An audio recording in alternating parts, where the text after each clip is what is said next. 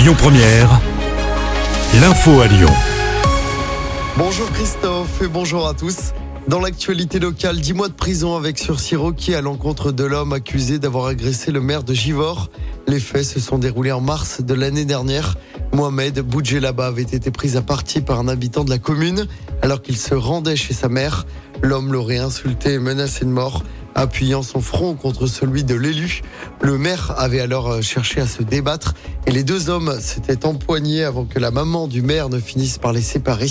Le verdict est attendu ce mercredi. Dans l'actualité également, pas de panique hein, si vous habitez à Villefranche ou à Arnas. Le système FR Alerte sera testé jeudi. Si vous habitez dans le secteur, vous allez peut-être recevoir une notification d'alerte avec un signal sonore sur votre téléphone.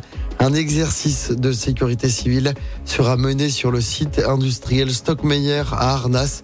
Vous n'avez rien à faire si vous recevez l'alerte. Il s'agit bien d'un exercice. Un prof dans chaque classe une semaine après la rentrée. Force est de constater que la promesse du gouvernement n'a pas été tenue. Il manque au moins un enseignant dans la moitié des collèges et lycées, d'après le SNES FSU. Et puis le dernier bilan provisoire du séisme de vendredi soir au Maroc, il a fait près de 2900 morts et presque autant de blessés. Il faut faire vite hein, pour retrouver des survivants, mais l'accès aux zones les plus sinistrées est difficile.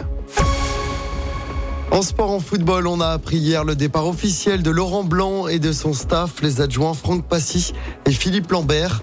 En attendant l'arrivée d'un nouvel entraîneur à Lyon, l'intérim est assuré par Jean-François Vullier et par Jérémy Bréchet. Ils sont épaulés par Sonny Anderson. Selon plusieurs médias, Gennaro Gattuso devrait devenir le nouveau coach de l'OL. En football, toujours la belle victoire des Bleuets lors des qualifications à l'Euro.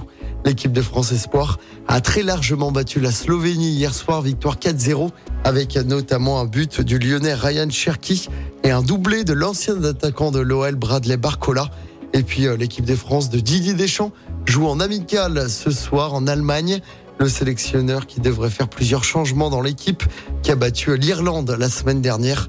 Allemagne-France, coup d'envoi du match à 21h.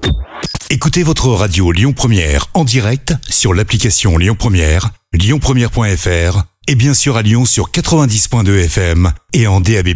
Lyon Première